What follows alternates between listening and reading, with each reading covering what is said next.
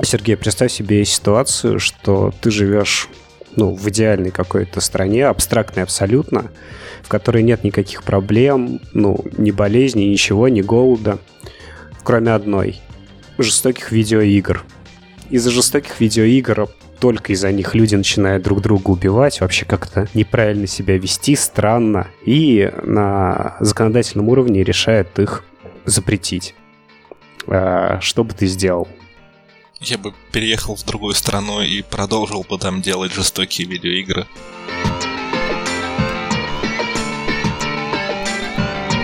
Добрый вечер, с вами подкаст Игражоры, а, а также какой-то мужик из Саратова по имени Сергей. Привет. Андрей, это я, эксперт по Андреям. А также другой Андрей, Джейсон Шрайер из Нижнего Новгорода. А, русский рэп жив. Yeah. Вот, и Сергей, у нас к тебе да, в принципе, более-менее логичный, более-менее привычный вопрос. Мы все прекрасно знаем, что первый раз он трудный самый. И э, вроде как, вроде как, э, твоя игра, э, которую ты сейчас там, про которую ты сейчас не будешь рассказывать, Cold Shell, это твоя вторая игра. Вот, да. первая, пер, первая называлась э, Molten, Molten Armor, да? Да. А сколько у тебя было игр до нее? О, вот хороший вопрос. Ну, на самом деле, чтобы это все дело не растягивать, до того, как я начал делать Molten Armor, я участвовал в двух-трех э, командах по разработке игр. Ну, типа, то там попробовал, то тут попробовал. Ни одна из них не дошла ни до какого-либо финала ощутимого, что можно было бы назвать релизом. Вся команда разваливались из, обычно из каких-нибудь глупостей недопониманий. Вот, и я плюнул на всех и сказал, я сам могу сделать, а вы все можете пойти в жопу. И взял своего знакомого художника, и мы с ним вдвоем сделали Molten Armor, и понеслось. Но при всем при этом, как бы видеоигры это было всегда хобби. Да, это всегда хобби было, есть и, скорее всего, останется. А, причем а, складывается ощущение, а, во всяком случае, по играм, которые ты делаешь, что у тебя прям такой фокус на что-то такое алдовое, я не знаю, там в духе Double Dragon, ну, тех же самых Hotline Miami, которые ориентируются на это самое алдовое. Это ощущение насколько вообще близко к правде? Ну, оно да, довольно близко в правде, потому что вот те игры, которые навиваются воспоминаниями, когда смотришь или играешь в игры, которые делал я, они, в свою очередь, опираются на игры, которые я играл в своем детстве, и они приносили мне удовольствие, поэтому я почти на 100% уверен, то, что, да, они алдовые. Многие люди, ну, это, то есть я не первый раз слышу вот это слово, типа, о, такая классная игра, такая алдовая. Ну, значит, так и есть. Давай поговорим немножко про Molten Armor, Tower Defense, непопулярный жанр, так. Так, а, смотри, Tower Defense вообще кажется в целом простым жанром. Не учитывая последние нововведения типа Orcs Must Die, да, полностью трехмерных Tower Defense, а насколько это правда вообще? Ну, как выяснилось на моем личном опыте, то, что Tower Defense относительно просто делать, ну, в плане как игру, но ее на удивление сложно сделать хорошей, чтобы она понравилась прям людям, потому что те люди, которые играют в Tower Defense по сей день, их приличное количество, вот, они так посмотрели на Molten Armor, искали а где последние достижения жанра Tower Defense за последние там 3-4 года, и начали мне перечислять, ну, типа, какие-то штуки, о которых я сейчас знать не знал, что так бывает, показали мне на другие игры, типа, почему я должен покупать твою игру, когда есть вот это. То есть у, у жанра очень преданные фанаты, очень преданные и очень ревностно относящиеся к своему жанру, и им надо угождать, а я об этом не знал заранее. Ну ты, то есть, не очень успешно залетел с Molten Armor. Ну, это все относительно, как бы, учитывая то, что я делаю игры как хобби, по вечерам после работы, все такое, там, те небольшие деньги, которые я и вот мой друг-художник потратили на разработку игры, мы их отбили прям в первый же месяц продаж моментально, а потом еще некоторое количество прибыли получили, которую мы благополучно прогуляли. То есть в этом плане мы были финансово успешны, только прикол в том, что это было как хобби, после работы мы на это ничего особо не тратили, кроме личного времени. Андрей, когда сказал про непопулярность Tower Defense, я вспомнил Сергея и то, чем он занимается на белом камне. А, в общем-то, ТДшка, которая Kingdom Rush, вот, в Android Story имеет 10 миллионов скачиваний, поэтому хер знает насчет того, насколько этот э, жанр действительно непопулярен. Это была очень, очень глубокая философская мысль. Да. Ну, я просто к тому, что, несмотря на то, что на ПК, консолях и прочем всем, вот кроме каких-то там Orcs Must Die, мало, мало чего выходит, на мобильных платформах это довольно-таки популярный жанр, ну, потому что он действительно просто на них играется. Да, я понял о чем то Ну, безусловно, я с этим даже спорить не буду. Кстати, по поводу мобильных игр, я, насколько знаете, а Сергей к ним не любовь или что-то такое. И... Я, я не могу сказать, что у меня прям какая-то жесткая к ним не любовь, но... Я к тому, что ты пытался портировать, например, тот же Molten Armor на мобилке. Да, нет, нет, я не пытался портировать Molten Armor на мобилке, и скажу даже больше. Э, со мной выходили на связь люди, которые э, очень активно предлагали мне это сделать э, за меня, за или за символическую плату, или за процент от прибыли, но я им сказал, давайте вот без этого хорош. Нет, не надо, я, я не заинтересован. А, ну, то есть просто потому что... Ну, все-таки это деньги, как минимум. Ну, учитывая то, что это хобби, то угу. деньги в этом вопросе действительно вторичны, поэтому это скорее, не знаю, не то чтобы прямо из принципа, но у меня вызывает некоторые неприятные ощущения, в принципе, мобильные игры, вот, и поэтому я прям нет, нет, нет, нет.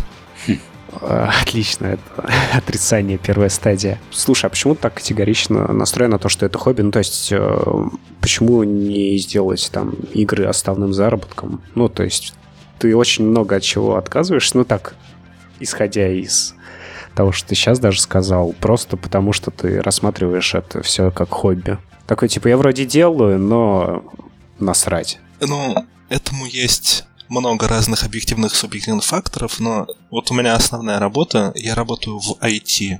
Mm-hmm. Вот, IT, которая почти никак не связана с геймдевом, ну, можно сказать, знаете, из 20 проектов один какой-нибудь игровой, а остальные обычные скучные приложения, да, или, там, или сайты, все такое. Вот, и я слишком ярко постоянно вижу, во что это превращается, когда это становится бизнесом, и я видел эти грустные поникшие лица людей, которые занимаются там разработкой игр, ну, в таком духе, я понял то, что я этим занимаюсь, потому что это приносит мне удовольствие. Если я этим буду заниматься на профессиональной основе, зарабатывать на это деньги, от этого будет зависеть мое благосостояние, это не будет мне приносить, во всяком случае, такое же удовольствие. Поэтому пусть это будет мое хобби, которое мне искренне самому нравится делать. Не из-под палки, а просто потому, что я люблю то, что я делаю. Я думаю, в, в, в принципе, это частая вещь, что когда тебе начинают за что-то платить деньги, у тебя меньше удовольствия это начинает приносить. Если Андрей да. начнет за подкасты платить там больше, чем 300 нихуя в час, то да, возможно, мы как-то слегка понуро будем это делать. Понятно, игры от души. Давай перейдем к тому, чем ты сейчас занимаешься. Cold Shell, которую все сравнивают с Hotline Miami, и ты сам уже сдался. И такой типа, да, окей, это Hotline Miami, но пока я играл, мне это больше напомнило Ape на самом деле который тоже сравнивали с Hotline Miami, ну типа потому что так уж получилось, что Hotline Miami первая. По поводу этой Hot, Hotline Miami и Cold Shell, то, что мою игру сравнивают с Hotline Miami, у меня есть забавная история. Э, в общем, когда я начинал делать Cold Shell, там это началось там на местном саратовском хакатоне, который я выиграл. Вот, э, с прототипом Cold Shell, в котором было геймплея на 3 минуты. Э, суть была в чем потом, когда я начал там делать какие-то посты где-то ВКонтакте, ну там у себя в группе, типа вот, смотрите, я делаю игру. Изначально я вдохновлялся вообще другими играми, которые не имеют никакого отношения даже к жанру похожих на Hotline Miami игры. Вот. Основное Давай. Основной источник вдохновения у меня была такая классная инди-игра, которая называется Valhalla. Это симулятор бармена в будущем.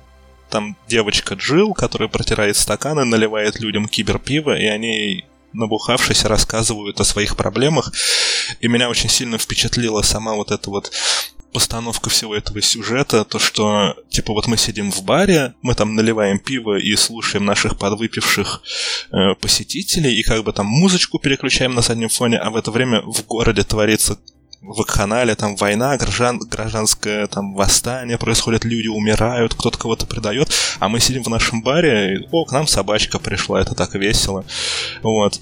И я был очень сильно этим вдохновлен, и я решил что-то подобное это сделать, и я еще примерно в эти моменты начал почитывать паблик Муши Games. Я слыхал, у вас на подкасте заходили оттуда да, люди. Да, да. Буквально вот. вчера, да. Это, да, там это много всяких вещей про сюжет было, и я такой, блин, вот у меня вот Call Shell изначально прототип был просто, ну, типа, бей-беги, ну, без какой-то задней мысли, я такой, блин, добавлю вот эту, добавлю Cold Shell, соединю это с, вот со вселенной Molten Armor, где там идет противостояние двух огромных империй, которые там друг с другом постоянно грызутся, и там вечная война не, прекрас... не прекращается, и все такое. И вот сделаю то, что это один маленький городок, один маленький персонаж, и вот там вокруг тебя происходят какие-то глобальные катаклизмы войны, но тебе плевать, у тебя твои личные проблемы, и я такой, блин, так классный, вот ты такой бьешь, бежишь, там всех, а вокруг тебя проблемы, там что-то глобальное происходит, и все такое, я там выкладываю скрины, типа, ребята, смотрите, и мне говорят, а ты делаешь ты что, делаешь очередной клон Hotline Miami? Я такой, Hotline Miami, да еб мать. И, короче, это, это было настолько ярко, то есть мы, может, слышали когда-нибудь, люди говорят, типа, вот, вы должны делать уникальную игру, чтобы она не была ни на что похожа, не делайте клоны. Люди от меня требуют, чтобы я делал Hotline Miami, и мне приходится соответствовать. Они, они смотрят на мою игру и говорят, о, это же Hotline Miami. И я такой, да, это Hotline Miami RPG в Киверпанке, заходи, посмотри, о, да, классно, добавлю список желаемого и куплю. А если я ему начинаю рассказывать про глубокий сюжет, он говорит, что ты херню какой-то делаешь, я ничего не понимаю, иди в жопу, короче, и все. Поэтому я делаю Hotline Miami RPG в Киберпанке с кастомизацией комнаты, потому что все этого от меня хотят, и ну и в принципе при этом вот этот большой сюжет никуда не делся потому что там что-то крутится события. То есть я как бы пришел к выводу, то, что пусть все будут счастливы. Люди хотят, чтобы я делал клон Hotline Miami, вид сверху, кровище, мы бьем врагов, все как положено, кровь разливается, брызги. Hotline Miami, да. Но там происходят на фоне какие-то большие события. Это то, что нравится мне. Все счастливы, успех, удачи. Знаешь, что тебе можно сделать? А, когда персонаж умирает, а, на его месте должна оставаться такая маленькая лужица крови, вот, если ты подойдешь к ней, то персонаж вернет себе обратно потерянные деньги. Вот, сразу после этого ты получишь еще порцию сравнений с еще одной небезызвестной игрой. Да, я понял ссылку. По-моему, это будет перебор. А, Diablo 2? Ладно. А, вы же не о ней подумали, да, наверное? Во-первых, я понял, у тебя мультивселенная. Ты связал Molten Armor и Cold Shell да, я, да, я их связал напрямую, вплоть до того, то, что в Cold Shell мелькают как минимум некоторые персонажи из Molten Armor. Обязательно ли пройти Molten Armor, чтобы понять, о чем Cold Shell? Вообще не обязательно. Вообще никакого влияния не окажет. То есть, играя в Cold Shell, как бы может создаться впечатление, то, что, ну, там две какие-то страны там с собой дерутся, но мы вот живем в одной стране, у нас такие реалии, и мы тут спасаем собственную жопку. И этого вполне хватит. А то какие там именно были интриги, перипетии, какая из этих двух стран плохая, вот это Северная империя плохая или Южная империя плохая, они все плохие, поэтому можно это пропустить Molten Armor, не играть спокойно. Все окей. Отлично. А, значит, смотри, Hotline Miami это все хорошо, но вот первое, первое, что у меня было в голове, когда я, ну, там, Cold Shell запустил и увидел, значит, комнату главной героини, почему она не моется перед тем, как идти спать? А, нужно, нужно сделать отдельную анимацию, где она моется. Ну, там же есть анимация с душем. Я ее пропустил? Там есть анимация, где она моется в душе, на самом Черт. деле. Там несколько анимаций, и они просто рандомно включаются. А, я понял, у меня просто ни разу не упадал, где она Да, да, наверное, душ. просто не выпало. Такое вполне может быть. Надо поменять там немножко процентик, подкрутить э, выпадение этой анимации. Я ждал. А, а, это есть, это есть. Окей. Смотри, ты говоришь, что Shell вышла из э, как из хакатона, да. И вот эта идея с замахиванием, она была изначально, э, надо немножко пояснить, наверное, перед тем, как дать по щам, героиня довольно долго замахивается, ну, такой небольшой таймлаг, и понятно, что это игровая механика, и ну, такие законы, типа так нужно к этому при, нужно привыкнуть. Это было изначально, или ты к этому как-то пришел? Это, я бы скорее к этому пришел. Было несколько итераций, были моментальные удары, были гораздо дольше, дольше задержки удара перед тем, как он будет нанесен, вот этот замах, анимация замаха. Ну, то есть, например, вот в Dark Souls, когда люди замахиваются двуручным телеграфным столбом, и вот это занимает целых там секунды три, пока он опустит этот столб на голову врага. Вот и такое я тоже пробовал. Вот я в итоге оставил такое, ну, некоторое время, там чуть меньше секунды на замах, ну, чтобы удар получше чувствовался. Потому что потом, когда Cold Shell стали активно, агрессивно все сравнивать с Hotline Miami, я пошел, я до этого играл, естественно, в Hotline Miami, кто не играл, да, я пошел очень... Э, я не играл. Я должен был влезть, извини. Гоните его, насмехайтесь над ним. Мы это регулярно делаем. Вот. Я поиграл в Hotline Miami прицельно, чтобы посмотреть механики, и некоторые механики Hotline Miami меня, ну, не могу сказать, выбесили, не понравились, и я сразу понял, так, я, конечно, Надо буду... делать так же.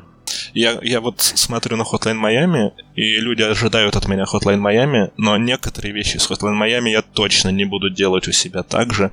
То есть, например, в Cold Shell нету убийств с одного удара, и в Hotline Miami очень быстрые атаки, а в Cold Shell есть замах и есть здоровье у врагов, их надо несколько раз ударить, и им надо тебя несколько раз ударить. То есть некоторые механики, они сделаны, можно сказать, не по самым каким-то там супер объективным причинам, а сделаны, чтобы противопоставлять с собой механики Hotline Miami. Неплохо. О, ты прям такой типа, эй, Hotline Miami. Ты вызываешь прям на бой его. А какой-то мужик из Саратова, выз... у которого 500 подписчиков в группе ВКонтакте, вызывает на бой заслуженную классику с миллионами фанатами, фанатов по всему миру. Не, ну как всегда, наш ответ Hotline Miami. Hotline Miami ничего не спрашивал, но мы Нет. отвечаем. Если ты те, те же 500 человек перенесешь в Твиттер и после этого будешь писать в Твиттер Devolver, я не удивлюсь, если не ответят, собственно, и то, то между вами начнется перепалка учитывая то, как Devolver, собственно, пиарится. Я, на самом деле, не очень сильно люблю срачи и разборки, поэтому я постараюсь избежать этого. А у меня, да, у меня вопрос про оружие. Я понял мысль о том, что, да, действительно, стрелять мы можем много где, и много где можем, можем стрелять не очень хорошо, но у наших противников есть э, довольно-таки странное оружие, которое стреляет и взрывается. Почему конкретно у главной героини этого нет, и почему вообще в этой стране оружие, собственно, запретили? У этого есть какой-то back в сюжете, или же, ну, как бы сначала да, механика, потом сюжет? Есть, есть и back в сюжете, и механика, и они, ну, как бы рука об руку идут.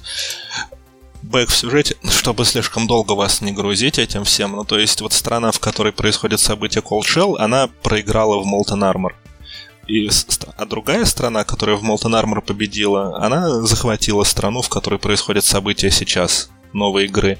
И они у всех изъяли оружие огнестрельное, распустили полицию, распустили армию. Из-за этого вот расплодились преступники, там эти корпорации начали воевать, и вообще весь этот бедлам начался. То есть у людей изъяли огнестрельное оружие, и у них у тех, кто хочет причинить друг другу физическую боль, они это делают или кулаками, или какими-нибудь палками, вот, или какие-то самодельные петарды, которые не особо убедительно взрываются, вот. А если у тебя есть какое-нибудь огнестрельное оружие, которое ты припрятал где-то под подушкой, а особенно круто, если ты угонишь где-нибудь БТР, то ты становишься минимум лидером какой-нибудь преступной группировки. Mm-hmm.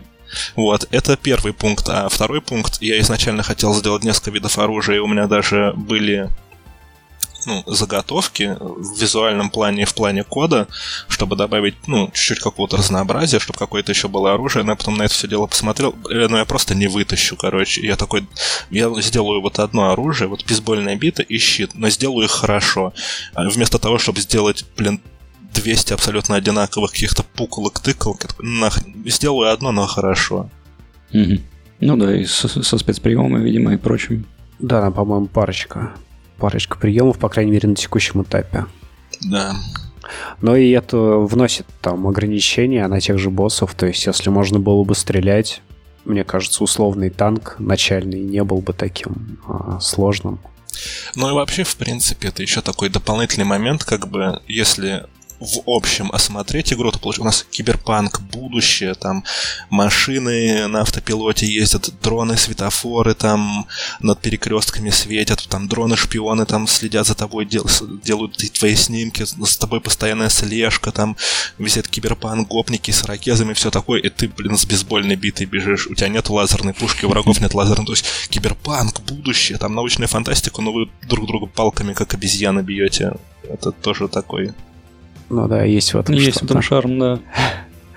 Кстати, по поводу вот деталей, которые ты озвучил, вроде, ну, такая, ну, там условно простая игра, но вот эти мелочи с тем же светофором, которые я не сразу понял, когда мне нужно было переходить там через дорогу, а там машины так носятся, и я такой, типа, блин, меня же по-любому собьют. Вот, и да, я заметил закономерность, что, оказывается, вот эта херня сверху — это светофор и у нее, ну, там, типа, она меняет цвет и показывает, когда можно переходить, это круто.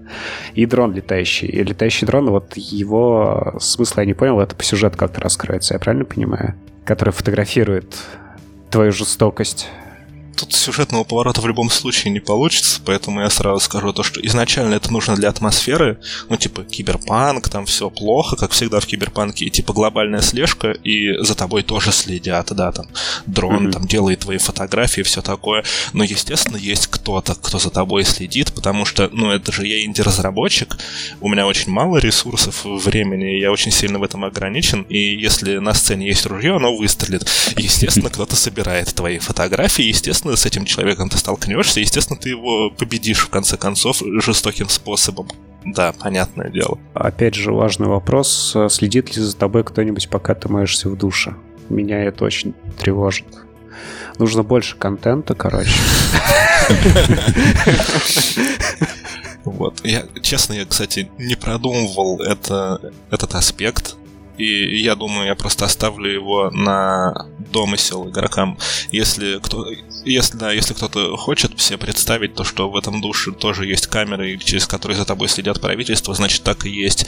Если душ — это уголок приватности для каждого человека, значит так и есть. Вы в любом случае правы. Потому что тупо я это не продумал, и ну и ладно. Мне, кстати, очень понравилась новость в паблике. Там э, ты в одном из комментариев указывал, что вот, мол, хорошо, что никто не заметил, что унитаз встроен в душ. Вот. И буквально на днях я запускаю э, игру от Кадзимы новую, где унитаз встроен в душ. Вот. Так что я полагаю, тебе стоит зайти к нему за дивидендами.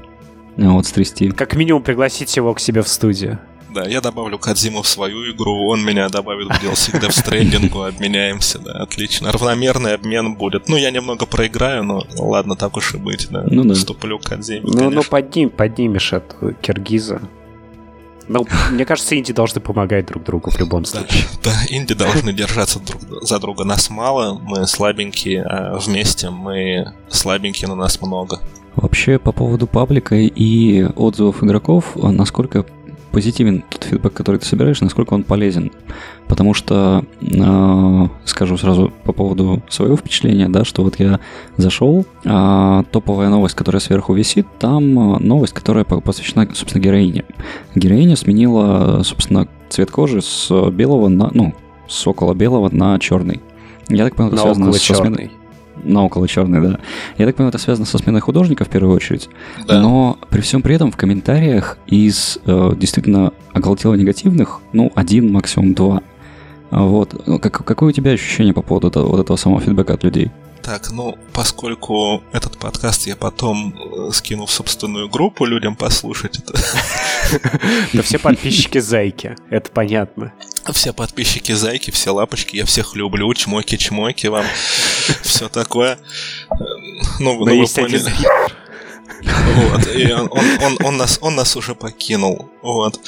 Там, там на самом деле суть была в том, то, что если там посмотреть эти комментарии, я довольно-таки, ну, налегке с ним общаюсь, не особо с, с, это, скидываясь ну, в агрессию какую-то, потому mm-hmm. что до этого было несколько постов, где я подробно это расписывал, то что, ребята, с предыдущим художником я посрался, мы с предыдущим художником послали друг друга на он никогда больше не вернется, и я с ним больше никогда не буду общаться вообще в жизни. Я нашел нового художника, он рисует чуть по-другому. Мы с ним согласовали то, что сделаем персонажа загорелым, чтобы она была загорелой. Mm. Почему? Почему? Просто потому, что мы сошлись на том, что этот образ нас обоих устраивает, и меня, и нового художника. Я всем все подробно расписал, и несколько людей сказали, нам нравится новый образ, нам нравится то, что у героини стало побольше мышц, нам нравится то, что она загорела и все такое. Ну, тут вылез один чувак и начал такой, эй, ребята, кстати, я вас всех ненавижу, вы все и ты, и ты, и ты. Вот, и, а, и пос, вскоре после этого я сделал вот этот большой пост, который я закрепил, он ворвался туда и начал там срать, вот, и эта комедия вся закончилась, когда кто-то один человек, которого я очень сильно люблю, он лапка, за... лапушка, зайка, прям, вот, он, э, в этом, если вы там видели, он там в комментариях ответил этому человеку, который высказывал свой негатив э, песней а того человека звали Витя, по-моему. Он ответил мою песню, да, да, Витя. Надо, Витя надо выйти, короче. Это был самый залайканный там комментарий, и вскоре после этого тот человек покинул мою группу. Вот. Если он вернется, я буду... Да, добровольно. Я вот в своей группе я ни разу еще никого там не банил, там не выдавал там читательские билеты и все такое. Вот. То есть, если кто-то уходит, то уходит добровольно. Если приходит, приходит тоже добровольно. Потому что у меня нет денег на рекламу. Но вот эта тема с хейтом, она довольно странная, на самом деле, когда тебе человек ничем не обязан, ты просто приходишь в его группу и начинаешь э, качать какие-то права. Ну, в теории он имеет право на свое мнение, он его ну, высказал. Ну, безусловно. И... В жопе у себя. Вот. Но большая часть людей, которые добровольно пришли в мою группу и наблюдают за процессом разработки, не согласны с ним, и он, не заручившись поддержкой другого ну, сообщества, он покинул это сообщество, туда ему и дорога, как бы. Зато, представляешь, через пару-тройку дней он такой вспомнит про эту обиду, пойдет на, на DTF, напишет большой пост про разработчика, который прогнулся под западные все эти иди бла-бла-бла. И сделает мне этим бесплатную рекламу. Да, да, пусть, да. пусть поджигает вообще. Отлично, я буду только рад. А прикинь, наоборот, он бы еще взял бы очень большое количество людей на свою сторону, а, начался бы бунт в сообществе, большой срач, вот это все, и это оказалось бы AR-рекламой а, к выходу Cold Shell, который ты изначально запланировал. Блин, не настолько хорош. Вообще, кстати, простое такое, дарю, дарю просто с барского плеча объяснение. А в киберпанке будущего небо постоянно затянуто тучами, и витамин D люди добывают, ходя, э, когда ходят в солярии. Вот, собственно, и весь секрет. Да, кстати, я ему писал то, что, о, говорит, я понимаю, это будущее, но почему она загорела? И киберпанк, там же всегда ночь. Я говорю, солярии даже сейчас есть даже в Саратове. Через 300 лет на другой планете я на 100% уверен, что есть солярии нету никакой вообще проблемы. Даже я сейчас в Саратове могу пойти и найти солярий. Да, это сложно в Саратове, но я могу это сделать сейчас, сегодня. Нет, вот с этим киберпанк это всегда ночь, это определенно надо в паблик CD Project Red идти. Там как раз такая же вот эта вот шейка. А у них просто э, действие в Петербурге происходит, поэтому у них там белая ночь. Так, а, смотри, а, ну, несмотря на то, что игры это хобби, ты все равно ездишь с ними на, на выставке. И, ну, я так понимаю, билд, который ты тут собирал, он был к выставке. И, судя по всему, к Старкону. Нет, нет. Там, смотрите, поскольку я очень сильно географически разделен с художником. А, во-первых, сделаю ремарку, сколько человек делает игру сейчас Cold Shell. Да. Игру делаю я. В среднем на Cold Shell я трачу один час в день. То есть после работы. То есть я прихожу после работы, я ужинаю, я играю с ребенком, жена и ребенок идут спать, начинается время Индии. Я часок поделал игру, я пошел спать, потому что мне завтра на работу. Звучит как приключение на 20 минут. Да, надо на полтора года, а то и два. Вот. Есть художник, который очень-очень далеко находится, еще не в России. Вот. И он в среднем тоже получается где-то час в день выделяет на рисование графики для игры, но у него это подошел дедлайн, и он прям сел такой несколько часов, такой ух, нарисовал такой огромный кусок графики. Он рисует очень хорошо, но очень медленно, вот. Мы с ним иногда сремся по этому поводу. А, так даже. Ну давай выпишем респект художнику, как его зовут.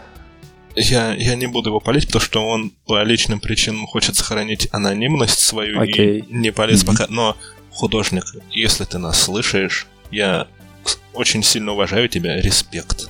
Но, пожалуйста, рисуй побыстрее, сколько можно ждать. Вот. И еще есть пара человек, которые так иногда на подхвате что-то чуть-чуть помогают. То есть... музло?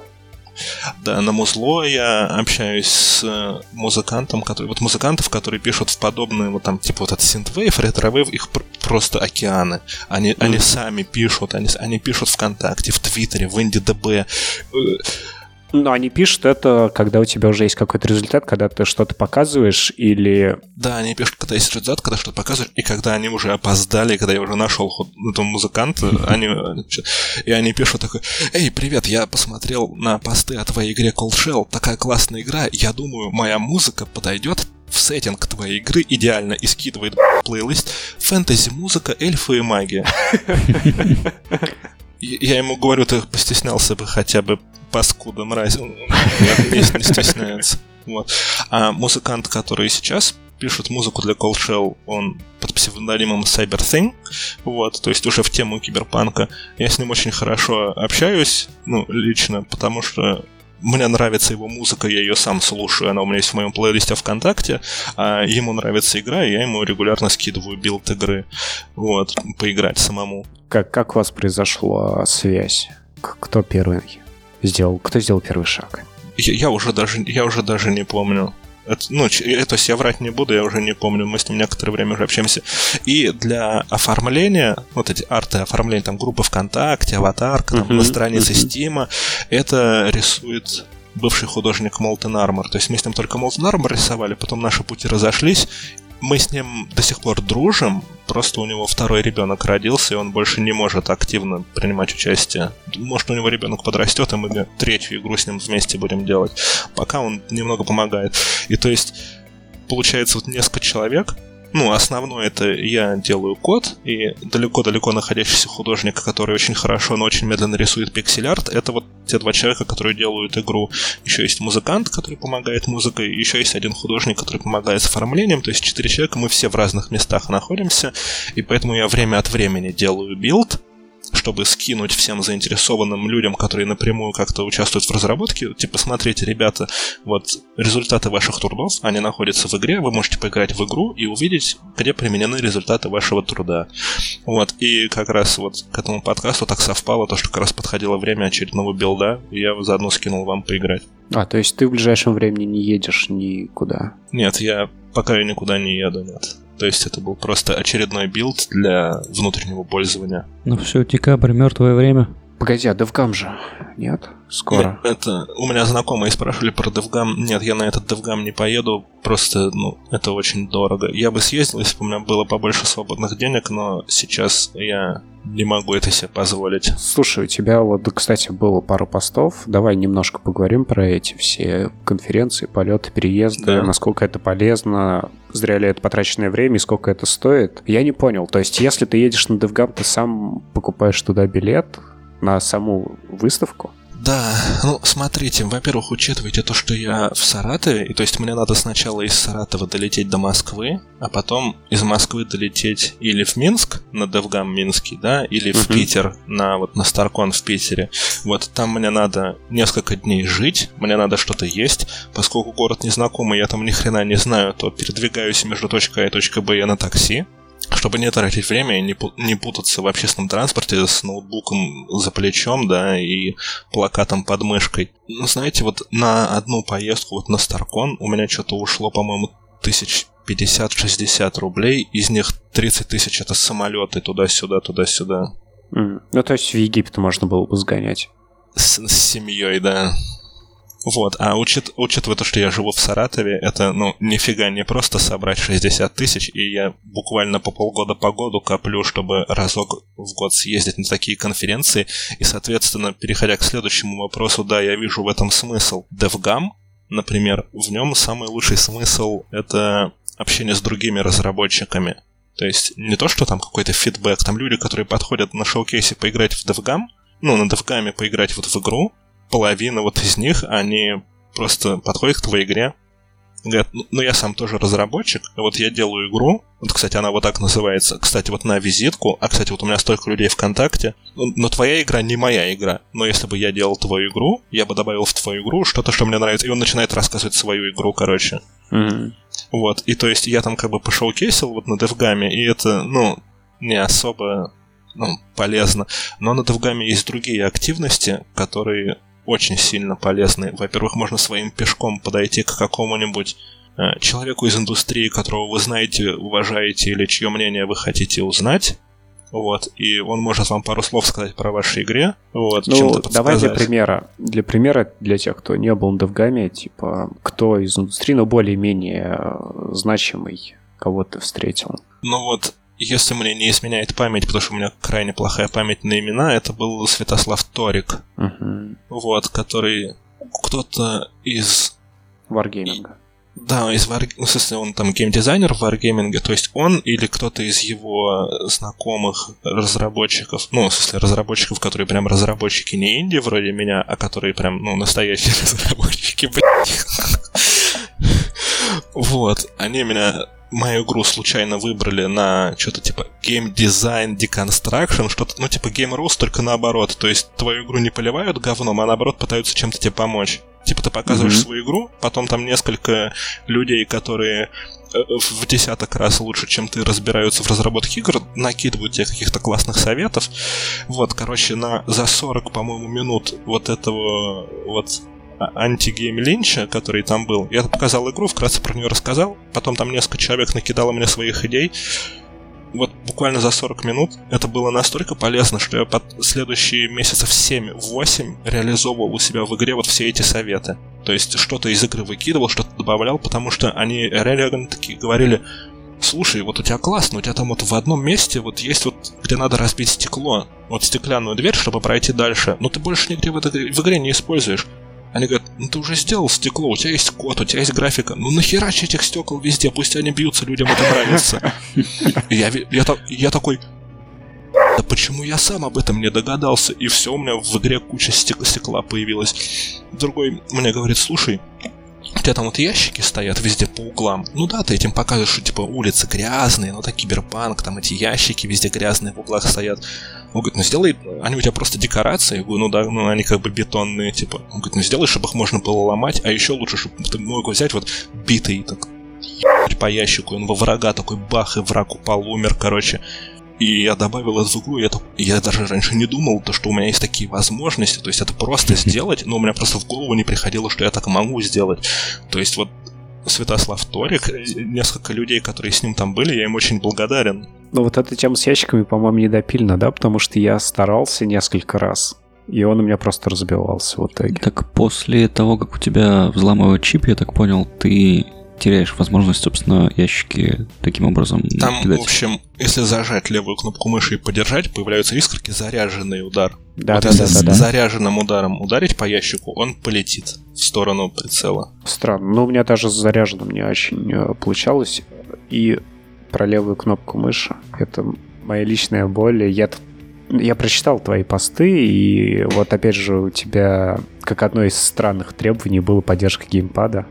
Типа странное требование для какой-то... Для Старкона, да. Для Старкона, да. Почему странное? То есть я, в принципе, играю с геймпада. Невозможно играть с клавой и мыши. Это для того, чтобы, во-первых, люди стали сраться в комментариях, что я ничего не понимаю. Нет, я на самом деле просто сам по себе люблю играть именно на клавиатуре и мыши. То есть игра Boy, и я ее прошел с клавиатуры полностью. Ну, это хотя это такой супер хардкорный платформер. Закрываемся нахер. И то есть вот куча игр, которые там, ну, например, вот Devil May Cry какой-нибудь, где там надо камбухи в воздухе писать. Я эти камбухи с клавиатуры писал.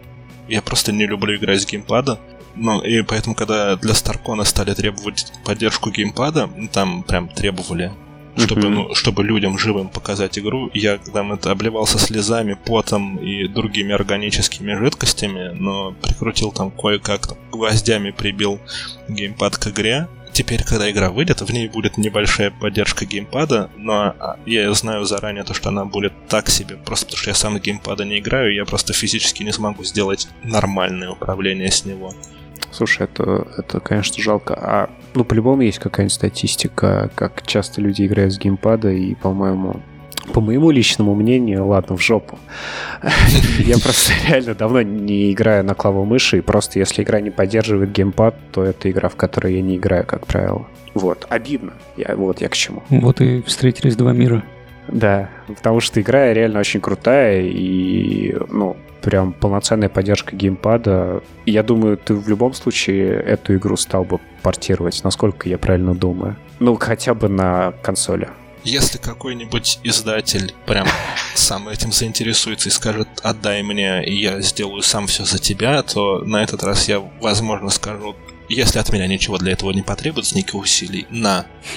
Но для таких, э, ну, то есть, э, не то чтобы я точно знаю, но мы тоже общались с, с другими разработчиками. Вот, и они говорят, чтобы так сделать, нужно изначально сделать полноценную поддержку геймпада. У меня, у меня на данный момент в Call Shell есть то, что в Steam называется вот это partial support, типа частичная uh-huh. поддержка uh-huh. геймпада, потому что с геймпада абсолютно точно нельзя ввести имя персонажа в начале игры. Там есть дефолтный вот этот Джулиан. Да. Да. То есть, если вас устраивает дефолтное, то можно с геймпада будет. А если не устраивает, то или идешь к клаве мыши, или рефанд. Ну, кстати, Steam контроллер же позволяет использовать клаву мышь со Steam контроллера, так что считай одной проблемой меньше. Окей, я еще не дошел до этого вопроса, мне нечего сказать по этой теме. Ладно, мы насели с геймпадом, но мы надеемся, что ты нас слышишь. Если бы вы единственные были про это, я часто слышу про геймпад. А, ну вот, все-таки, все-таки. Моя внутренняя статистика меня не обманывает. Что-то в сторону того, чтобы с геймпада было чуть-чуть поудобнее играть в Call Shell, я сделаю. Я не могу гарантировать, что это будет хорошо, но можно будет, ну, играть. Просто mm-hmm. играть. Mm-hmm. Ты тут уже упомянул про издателя, и опять же, возвращаясь к, к DevGammo, наверное, это был пост под DevGammo, когда ты написал, что к твоему стенду подходили ребята из Tiny Build. Да, когда я отходил поссать. Да-да-да-да-да. Но в итоге ни во что это не вылилось, с тобой никак не связались и... Нет, нет, у меня есть пункт, которым я, возможно, могу гордиться, то, что на Девгаме очень близко к моему стенду подходил Ничи Порчик. Он очень бдительно, внимательно, пристально посмотрел на Cold Shell, и я могу сказать, Cold Shell — игра, которая не понравилась лично Ничи Порчику. Так, этим и... нужно гордиться. Можешь немножко пояснить? Ну, ну типа, что, мне грустить, что ли? Нет, я не в этом смысле, но просто какая-то неприязнь к Ничи Порчику есть в тусовке, или как это работает? Да нет, я бы сказал, что это просто такие локальные шуточки, что типа, ну там, Tiny Build, и mm-hmm. у них некоторые игры, которые они выпускают, ну, отличаются определенной спецификой. Ну, то есть ты хочешь сказать, что они говно? Э, я не отношусь к целевой аудитории. Это про соседа, наверное, да? Привет, да, сосед. это про, про все 300 миллиардов игр, которые они наштамповали про соседа, да, я вот именно про это так тонкий реверанс сделал. Так, ну и, короче, в жопу Tiny Build. Ну, они не нужны мне, я не нужен им, как бы все честно. То есть я не вижу никакой там причин для агрессии, просто мы, мы не подходим друг к другу. Собственно, про портирование и прочее все, ну, как бы некоторые вещи в том же Unity, в том же Unreal и прочем, да, они, понятно, мапятся клавиатура на геймпад и более-менее работает. А на каком движке у тебя игра сейчас выходит? А, игру я делаю Cold Shell, как и предыдущую Molten Armor, на движке Construct. И Cold Shell на новой версии его на Construct 3. А почему он, почему такой выбор? Ну, потому что я не умею программировать и не хочу уметь программировать, но я хочу делать игры. И вот этот движок, несмотря на некоторые ограничения, дает мне возможность делать игры и при этом не быть программистом. Можно работать в IT и не быть программистом? У меня я работаю в IT, и я работаю QA тестировщиком. Я вообще yeah. не знаю, что такое программист. Ну, что, что как программисты пишут свой код, это эти закорючки, но я регулярно тестирую то, что они делают. Да, ты регулярно понимаешь, что они...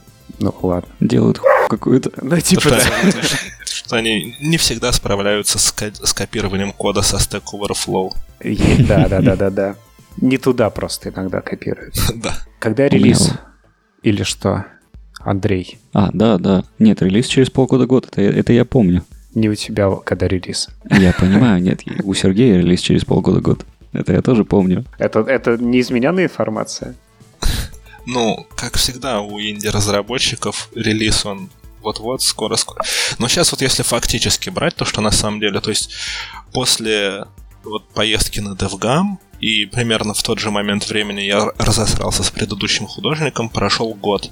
Все то, что я сделал, я, я Cold Shell начинал делать до, этого, все, что я делал до поездки на DevGam, фактически все было выкинуто в мусорку. Вся графика на 100% была выкинута в мусорку, большая часть кода была выкинута и переписана, то есть можно сказать, что я сейчас вот год делаю игру, да.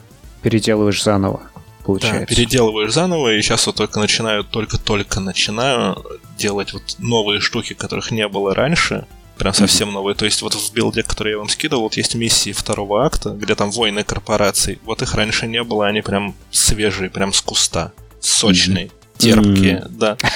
Вот, и поэтому графика там просто из серых блоков, да. вот. А, то есть это не окончательный вариант, это еще будет более ярким все. Художник даже не приступал к этому. Сейчас там mm-hmm. пока просто плейсхолдеры. Вот в офисах плейсхолдеры вместо графики. Ну, видишь, нам, нам уже нравится.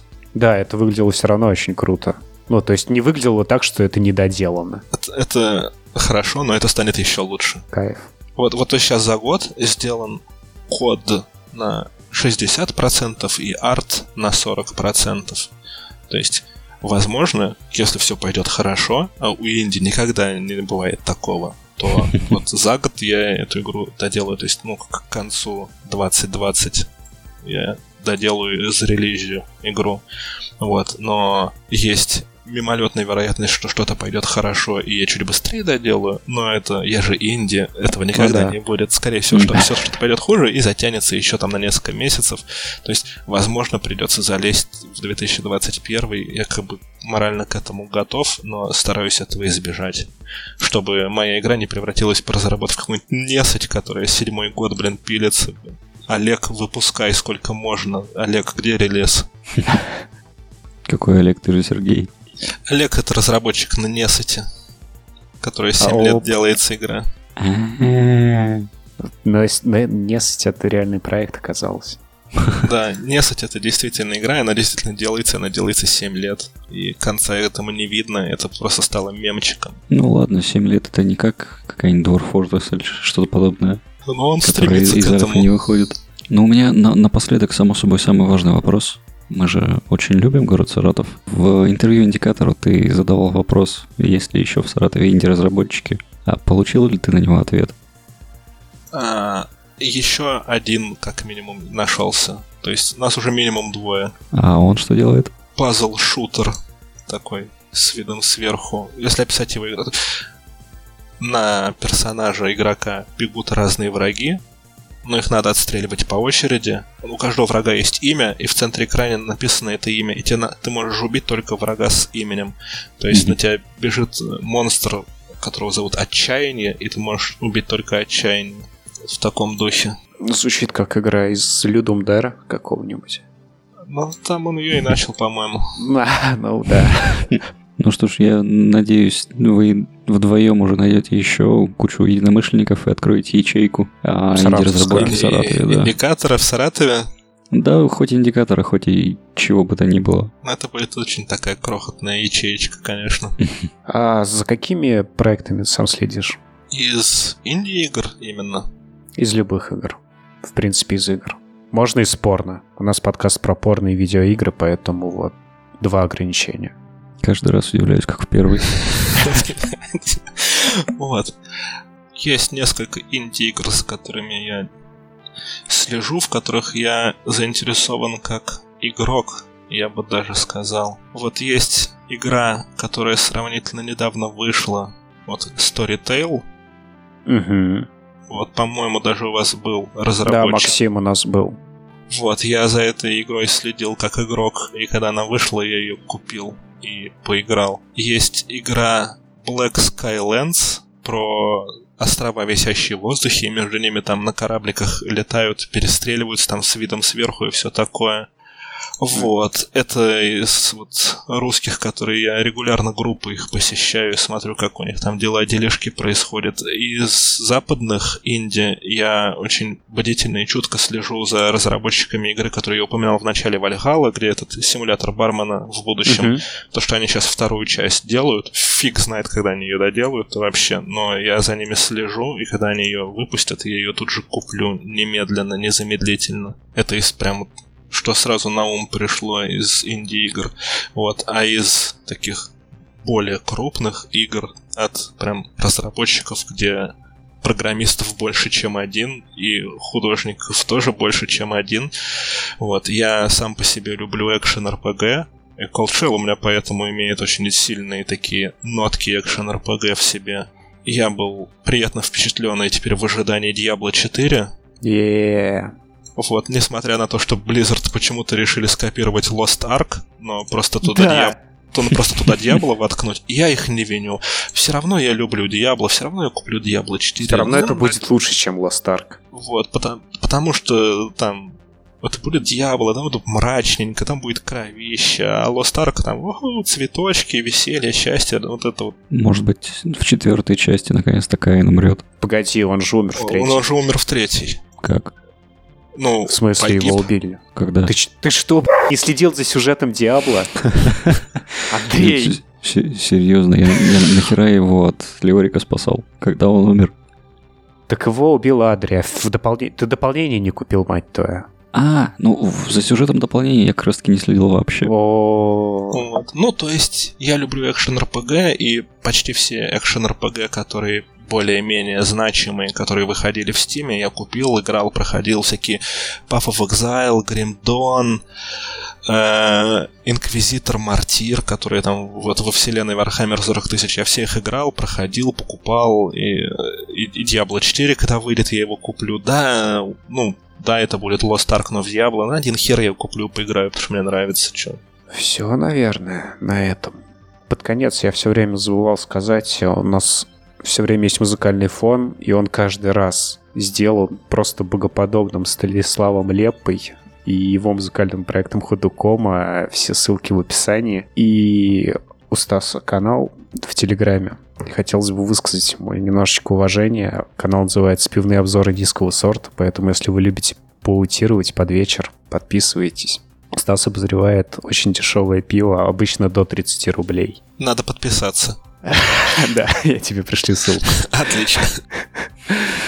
Все, всем спасибо, всем пока. Пока. Пока-пока.